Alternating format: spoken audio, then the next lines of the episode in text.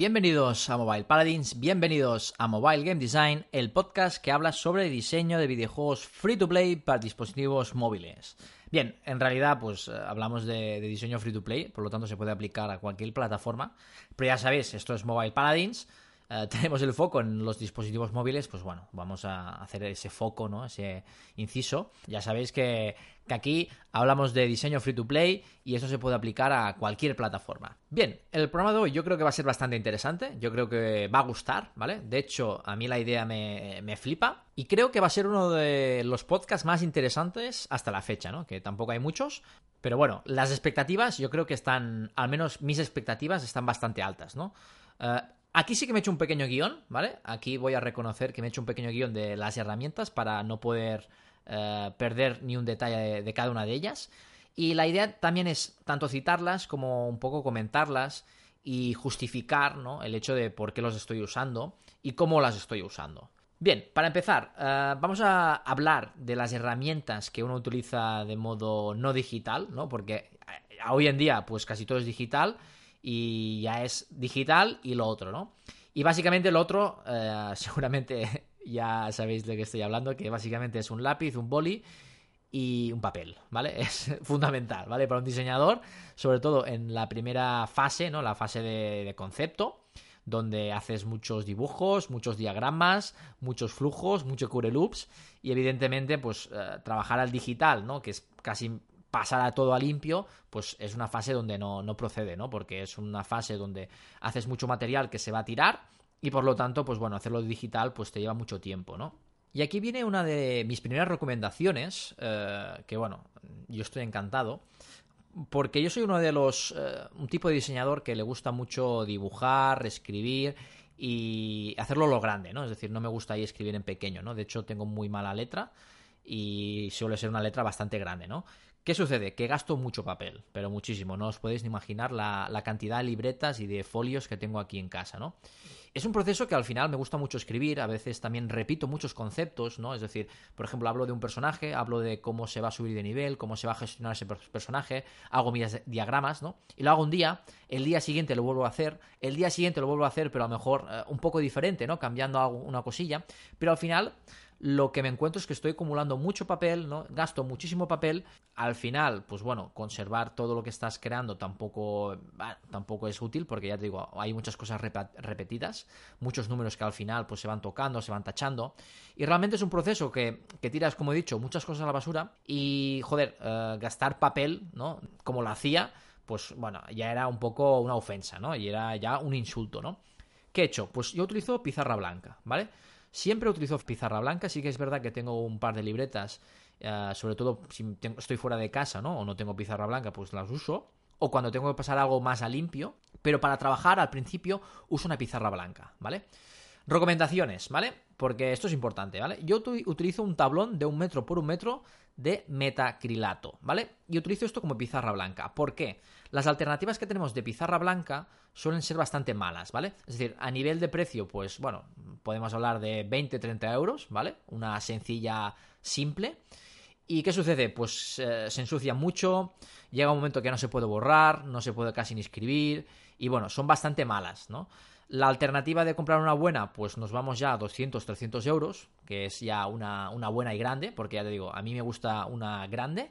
Y la alternativa que he encontrado y que me funciona muy muy bien, también me permite a veces enganchar posits y además escribir con total neutralidad y sin ningún problema, es un tablón de metacrilato. Yo tengo uno de un metro por un metro, son relativamente baratos, en el sentido de que, bueno, un metro por un metro creo que me costó mmm, 20 euros, creo que me costó 20 euros.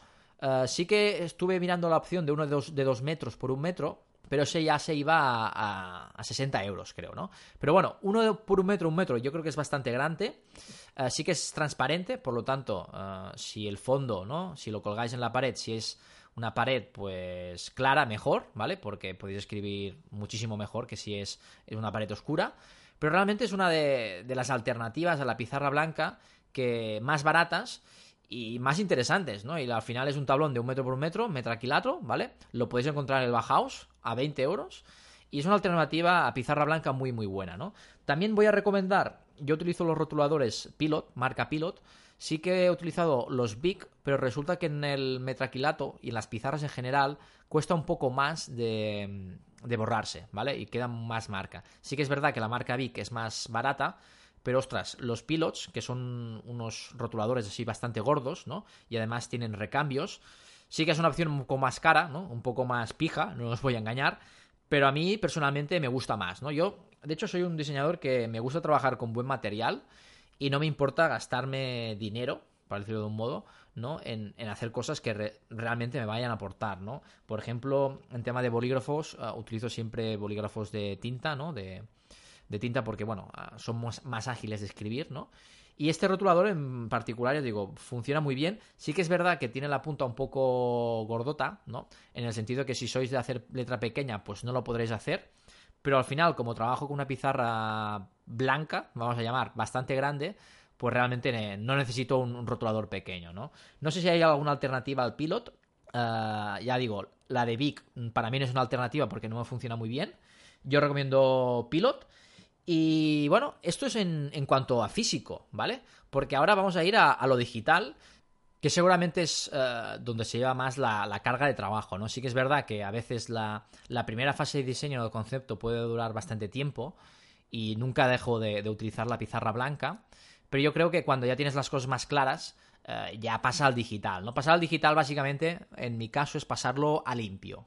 Y bien, vamos con lo más importante, que es todo lo que lleva Google, ¿no? La ofimática de Google, que creo que es, es fantástica, ¿no? Estamos hablando de documentos, hoja de datos, y bueno, serían documentos en formato presentación, y yo son las tres cosas que más utilizo. Yo creo que es fundamental dominarlas. Imagino que la mayoría estáis utilizando esto y si no, eh, os aconsejo hacerlo. Es decir, yo ya el tema de Word lo tengo más que, abandonado.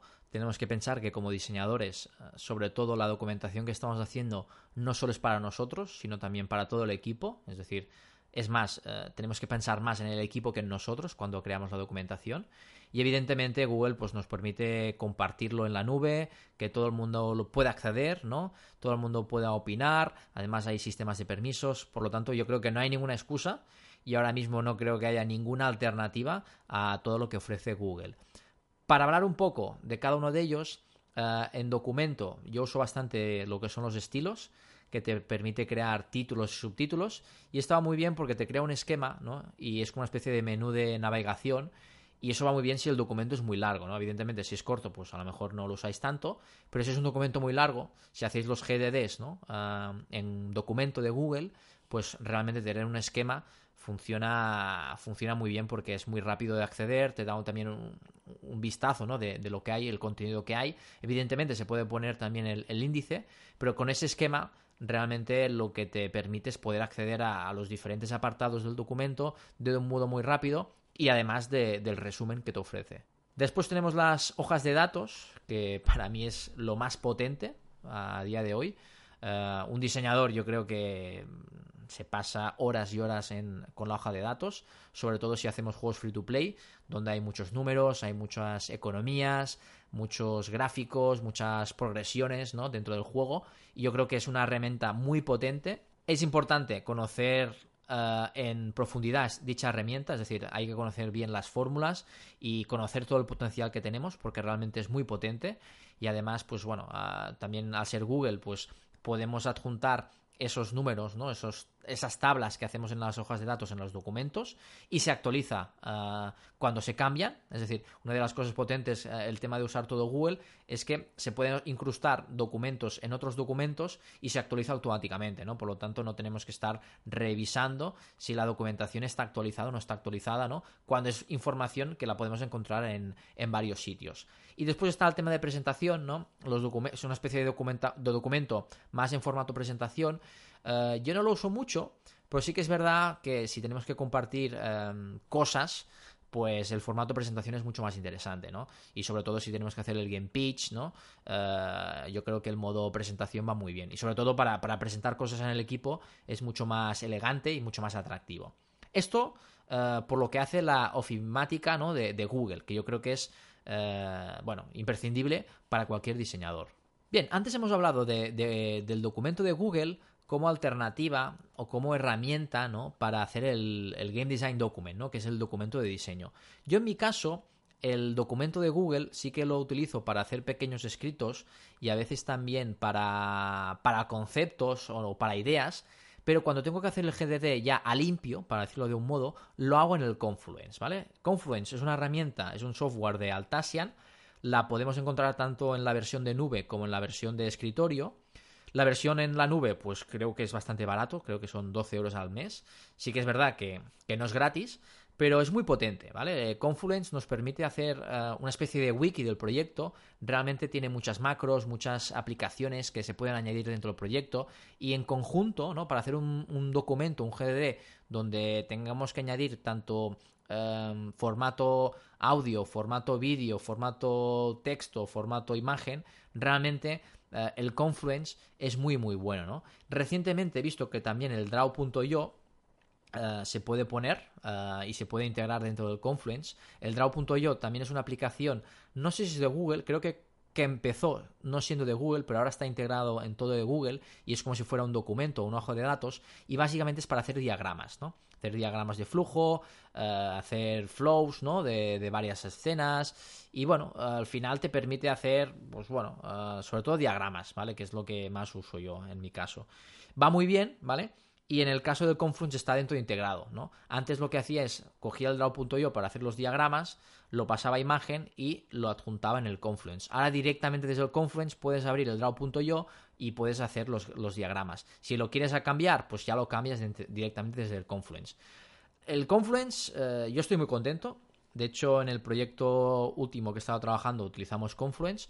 En el siguiente también vamos a trabajar Confluence porque realmente queda todo muy bien ordenado. Sí que es verdad que implica que el diseñador tiene que, tenga que ser muy ordenado, tenga que mantener el Confluence eh, actualizado. Sí que es verdad que es más, es decir, es menos ágil, ¿vale? Que el documento, pero realmente en cuanto a, utilidad, ¿no? Si realmente estamos aprovechando bien el Confluence es mucho más útil y para nivel de equipo funciona mucho mejor, ¿no? Yo lo recomiendo, de hecho a nivel personal también lo tengo y lo utilizo y bueno, estoy encantado de, utilizar Confluence.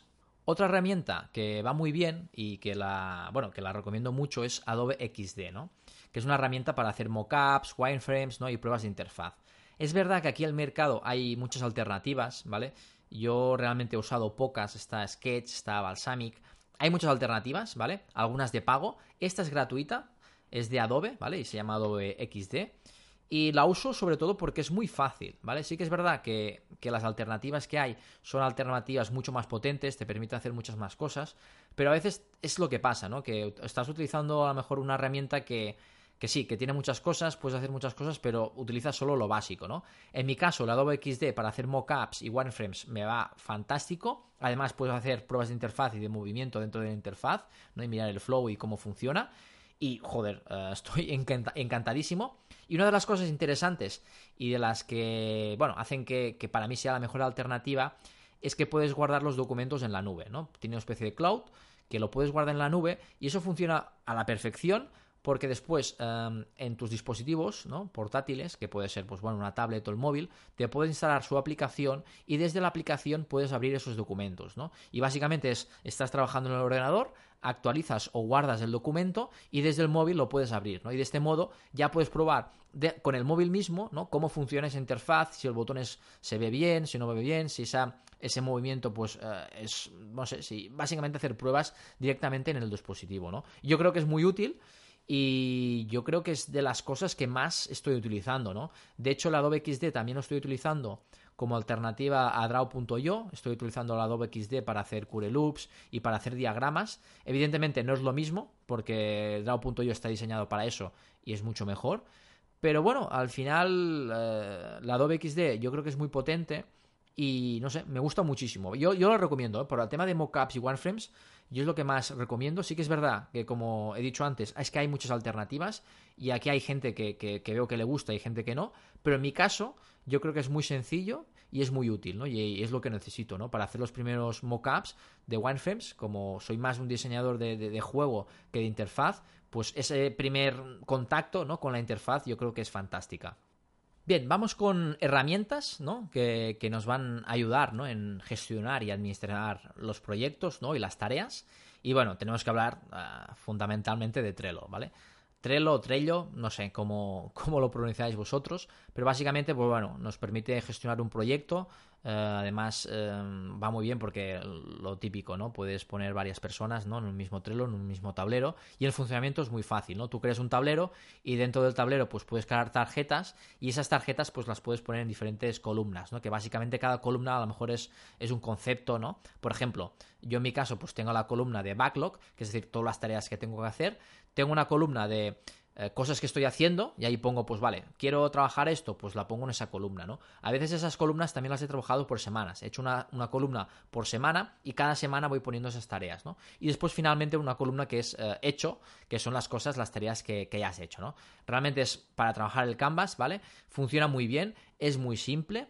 Y sí que aquí, pues, mis recomendaciones es usar las etiquetas, ¿vale? Que son básicamente unos colorines. Y eso lo utilizo yo para identificar la prioridad de la tarjeta, ¿no? Es decir, rojo, verde y amarillo, ¿no? Es decir, es muy importante y es urgente, se tiene que hacer ahora. Es importante, pero no es urgente, y no es importante y tampoco es urgente, ¿no? Es un poco para clasificar las tareas para que yo, cuando me tenga que organizar y decir, vale, ¿qué tarea voy a hacer? Pues bueno, voy a hacer primero las tareas que están de color rojo, porque son las tareas más urgentes, ¿no? También uso los checklists, ¿vale? Hay una especie de checklist y puedes ir metiendo dentro de esa tarea pues diferentes tareas, ¿vale? Lo bueno de esto es que puedes convertir un checklist, ¿no? En una tarjeta, es decir, lo que vayas poniendo en un checklist, si después ves que es una tarea muy grande, que porque las tareas, ¿no? Y, y las tarjetas estas se pueden escribir, se pueden poner una descripción, se puede poner un miembro, ¿vale? Que básicamente es para poner la persona que va a ser el responsable de dicha tarea, ¿no? O de dicha tarjeta. Y, bueno, es muy potente, ¿no? ¿Qué pasa? Que a veces haces un checklist de, conceptos y ves que, bueno, hay una que, es bastante grande, que necesita de adjuntar archivos o que necesita, pues bueno, de, de otro tipo de otra persona, ¿no? O de más información extra, ¿no? Y para no poner mucha información en esa tarjeta, la puedes convertir en, otra tarjeta, ¿no? Y después también los adjuntos, que también lo utilizo mucho, porque bueno, para mí cada tarjeta es un concepto, es algo, una tarea que voy a trabajar. Por ejemplo, tengo que trabajar con el sistema de progresión de un personaje. Pues bueno, hago la, tarjeta y adjunto, ¿vale? El enlace a la hoja de datos o al Google Docs, ¿no? Donde hablo de, de esa tarea, ¿no? Por lo tanto, me sirve un poco para para saber las tareas que tengo que hacer y después de esas tareas hacer un pequeño checklist de las cosas, de las fases o de las cosas dentro de esa tarea a, trabajar, poner un miembro si no soy yo el responsable y después en los adjuntos, pues bueno, adjuntos tanto, bueno, enlaces a Google Docs o hojas de datos como a imágenes, ¿no? Y realmente es muy, es muy, es muy potente, ¿vale? El Trello es muy sencillo, es como el Adobe XD, ¿no? Es muy sencillo, pero realmente la utilidad que le das es muy grande. Como alternativa está el Jira, ¿vale? Que Algira también es de Altasian, como Confluence. Y bueno, yo lo he usado y realmente es mucho más potente que el Trello, ¿vale? No os voy a engañar. Por el tema de, ir al detalle, ¿no? Para poner horas. Realmente el Jira es, muy potente, ¿vale? En cuanto a gestión y administración de proyectos. Mi recomendación es, si es un equipo grande, pues el Jira funciona muy bien. Si es un equipo pequeño, pues bueno, tengo mis dudas si usar Jira o no. Nosotros tenemos un equipo pequeño y utilizamos Jira. Al final, yo creo que a nivel de productor el Jira es mucho más potente, pero a nivel de personas que están dentro del equipo, el Trello es mucho más fácil de utilizar, ¿no? Por lo tanto, yo incluso eh, optaría por un 50-50, es decir, el productor tiene el Jira, donde tiene toda la información y donde le permite controlar muy bien el proyecto, pero después va lanzando las tareas en el Trello, ¿no? Eh, la verdad es que en el nuevo proyecto que estamos trabajando no sabemos si vamos a utilizar Jira o Trello, estamos dudando, de momento estamos utilizando Trello. Y lo que digo, Jira es muy potente, te permite hacer muchas cosas, pero yo creo que es más potente a nivel de, productor que a nivel de, no sé, de programador o de diseñador o, de artista, ¿no? Es decir, si eres una persona que básicamente em, te sirve para mirar qué tareas tienes que hacer, yo creo que es mucho más fácil el Trello. Ahora bien, como productor, el Jira te permite saber cuánto tiempo ha tardado cierta persona a hacer la tarea y realmente en cuanto a métricas y en cuanto a control del proyecto va muchísimo mejor. Por lo tanto, bueno, dudo un poco, yo recomiendo Trello porque es mucho más fácil, pero si queréis gestionarlo a un nivel alto, a un nivel muy potente, pues la alternativa de Jira también es, es, la mejor, ¿no? Sí que es de pago, ¿vale? Creo que vale unos 12 euros al mes, es como el Confluence. Y bueno, eh, yo recomiendo Trello, ¿vale? Pero ya digo, el Jira, si queréis ir a algo potente, tenéis Jira. Y después, como, último, como última cosa, me gustaría hablar del almacenamiento, es decir, dónde guardamos las cosas. Bien, aquí voy a recomendar dos, que son Dropbox y Google Drive, ¿no? Lo normal es utilizar Google Drive. De hecho, yo utilizo mucho Google Drive. Tengo, bueno, el pago creo que son 10 euros al mes y tengo 2 teras, ¿vale? Quiero decir que esto no te lo acabas, es muchísimo. Pero también utilizo Dropbox. Y os preguntaréis, ¿por qué utilizas Dropbox y Google Drive? Bien, resulta que yo cuando juego a un juego hago muchos screenshots, ¿vale? Me gusta mucho hacer screenshots de los juegos, sobre todo en el tutorial, ¿no? Donde me sirve para ver en qué fases o qué me están enseñando en cada paso. Y realmente me, sirve también como, como, base de datos, ¿no? Ahora mismo, si quiero hacer un juego de RPG, pues bueno, tengo una base de datos de, muchos juegos y puedo mirar cómo funcionan las screenshots. A, a, partir de las screenshots, perdón, puedo saber cómo era la interfaz, ¿no? Llevo haciendo esto desde 2013 y claro, hay muchos juegos que ya están retirados o muchos juegos que se han ido actualizando, pues bueno, me sirve muy bien para ver, eh, no sé, como el historial, ¿no? Decir, vale, este juego en 2015 cómo era, ¿no? Cómo era la interfaz, ¿no? Y ver un poco la evolución del juego, tanto a nivel de interfaz como a nivel de, de características, ¿no? Qué modos de juegos han añadido nuevo, qué personajes han añadido nuevo, etcétera, ¿no? Y realmente es una base de datos muy potente que me sirve mucho para, tener un control de los juegos. Primero, para tener un control de los juegos que he jugado. Y segundo, en el futuro, pues nunca sé si voy a necesitar pues tener referencias de, una interfaz o de un juego concreto, ¿no? ¿Qué pasa? Que cuando instalo la aplicación de Dropbox en mis dispositivos Apple, fundamentalmente juego en Apple, ¿vale? Porque, bueno, te hace una imagen mucho, una screenshot mucho más grande y, bueno, es, al final es el dispositivo que utilizo para jugar.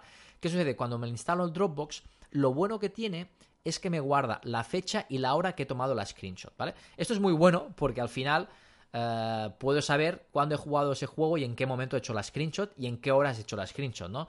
Eh, esto me permite saber, primero, eh, a nivel de qué fecha fue esta screenshot y después si por ejemplo quiero mirar el tutorial, mirando la primera y la última screenshot del tutorial podría saber el tiempo ¿no? que he destinado a hacer el tutorial y esto funciona muy bien para saber más o menos, vale, en qué momento me enseña esto, en qué momento me enseña lo otro y bueno, la verdad es que, es, un, es un control que ahora mismo eh, tampoco lo estoy utilizando mucho, pero el día de mañana nunca sé, ¿no? Si lo que, lo que voy a necesitar, ¿no?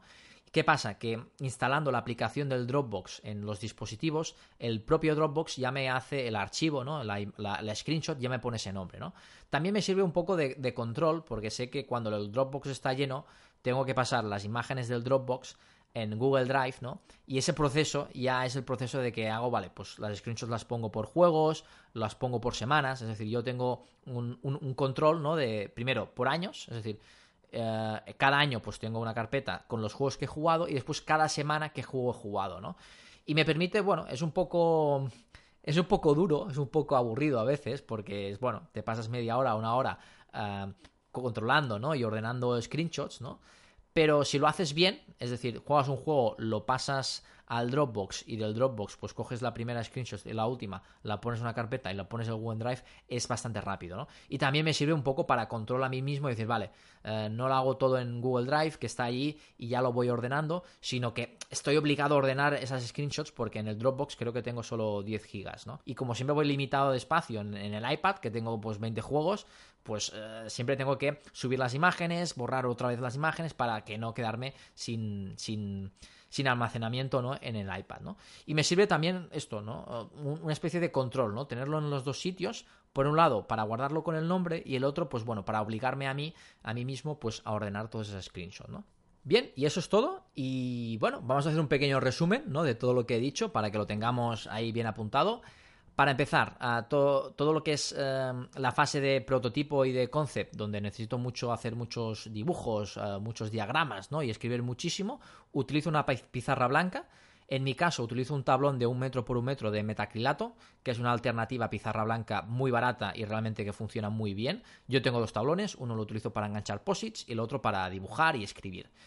En tema digital, tenemos todo el tema de Google para el tema de trabajo con, documentos, hoja de datos y presentaciones. Fundamental trabajar con Google en este, en este caso. Para Game Design Document no utilizo el Google Docs, ¿vale? El Google Docs lo destino más en una fase incluso de, de concepto, de prototipo, donde voy generando las ideas. Pero lo que voy a pasar a limpio, ¿vale? Lo que es el GDD del proyecto, ¿no? El Game Design Document, lo paso en el Confluence, ¿vale? El Confluence yo ya tengo mi metodología, ya tengo mi distribución, al final te permite hacer una wiki del proyecto y bueno, a, nivel eh, de presentación al equipo o a nivel de comunicación ¿no? que tienes tú con el equipo a, nivel de diseño, pues es la herramienta que estoy utilizando. Confluence es una opción de pago, ¿vale? Unos 12 euros al mes. Si queréis una opción gratuita, pues tenemos el Google Docs, ¿vale? Yo lo aconsejo también, es decir, es gratuito, pero a mí me gusta más el Confluence porque realmente es mucho más atractivo, a nivel de presentación es mucho mejor, a nivel de utilidad también como, como diseñador. Y yo creo que para el equipo es mucho más fácil el, el Confluence, ¿no? Sí que es verdad que es de pago y si queréis utilizar Google Docs, yo recomiendo que el GDD esté en un documento, porque he visto a veces varios GDDs que están en varios documentos y eso puede crear un poco de caos, un poco de confusión. Yo recomiendo que esté en un mismo documento y para evitar ¿no? Eh, que esa extensión grande del, GDD que un poco dificulta ¿no? tenerlo que leer o, ver diferentes apartados, pues recomiendo utilizar los estilos, ¿no? crear títulos y subtítulos para poder crear ese esquema del documento y que la navegación ¿no? con con él pues sea mucho más fácil, ¿no? Al final tenemos que pensar que toda la documentación que estamos generando como diseñadores también es para el equipo, ¿vale? Para que el equipo sepa cómo, cómo, es, cómo es el diseño del juego, ¿no? Y para ello, pues lo tenemos que poner fácil, ¿no? Por lo tanto, si queremos la opción barata de Google Docs, usad estilos, que se crea un esquema y con ese esquema, pues se puede navegar mucho mejor, ¿no? Adobe XD, ¿vale? Eh, fundamental para mí para crear wireframes, mockups y hacer pruebas de interfaz. Como he dicho, hay muchas alternativas. Está Balsamic, está Sketch. Son alternativas de pago. Son alternativas mucho más potentes, ¿vale? Con más eh, características. Ahora bien, Adobe XD, pues lo que me gusta es que es muy sencillo, es muy accesible y realmente la, curva de aprendizaje es mucho menor, ¿no? Por lo tanto, Adobe XD para hacer mockups y para poderlo probar después en los dispositivos fundamental en mi día a día. Para gestión de, de proyecto, pues tenemos el Trello y tenemos el Jira. El Trello es mucho más fácil y es como el Adobe XD. Es tan fácil y tan accesible que realmente es muy, muy productivo ¿no? trabajar con el Trello. El Jira, pues bueno, el problema que tiene es que es tan potente que a veces no, no vamos a poder sacar todo el potencial Sí que es verdad que si eres productor, pues el Jira a lo mejor es mucho más potente, te gusta mucho más, pero a nivel de equipo yo creo que el Trello funciona mucho mejor. Y después para acabar tenemos almacenamiento, que bueno, aquí yo creo que Google Drive es el mejor candidato, ¿vale? Yo en mi caso con 10 euros al mes tienes 2 teras, pero ya te digo que no las necesitas en absoluto. Pero si tienes que guardar muchas imágenes y muchos vídeos, pues tenemos Google Drive. Y en mi caso también utilizo Dropbox por el tema de las screenshots, ¿no? Que me permite pues guardarlo con eh, la fecha. Y la hora que se han tomado, ¿no? Como nombre de, archivo. Y eso es todo. Espero que os haya gustado. No sé si queréis compartir un poco las herramientas que estáis utilizando vosotros. No sé si estáis utilizando otras que yo no estoy usando. Y si es así, pues bueno, con mucho gusto las voy a escuchar y las voy a valorar, ¿no? Porque una de las cosas que me gusta hacer es probar nuevas herramientas, nuevo software y al final pues son herramientas que desde mi punto de vista te tienen que hacer el trabajo mucho, mucho más fácil, ¿vale?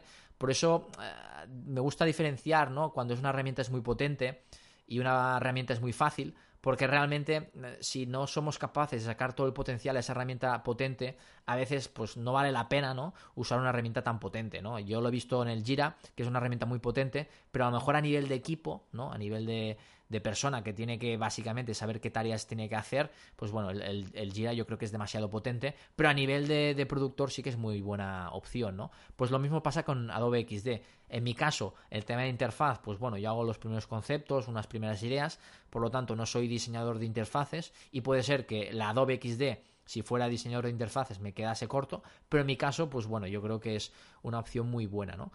Y nada, ah, lo dicho, si tenéis alguna herramienta que estáis utilizando y la queréis compartir, pues adelante. Y eso es todo. Muchas gracias y hasta el próximo episodio. Chao.